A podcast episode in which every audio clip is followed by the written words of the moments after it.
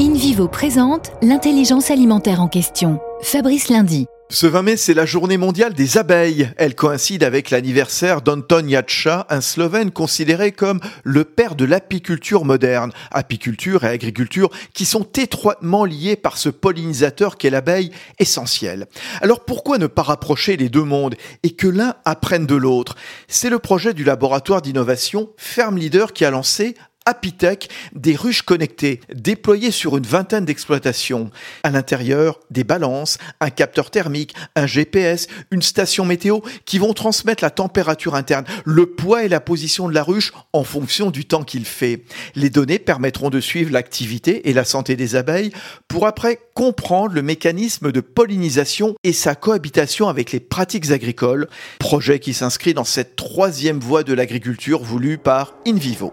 Union des coopératives agricoles françaises, InVivo s'engage pour la transition agricole et alimentaire vers un agrosystème résilient.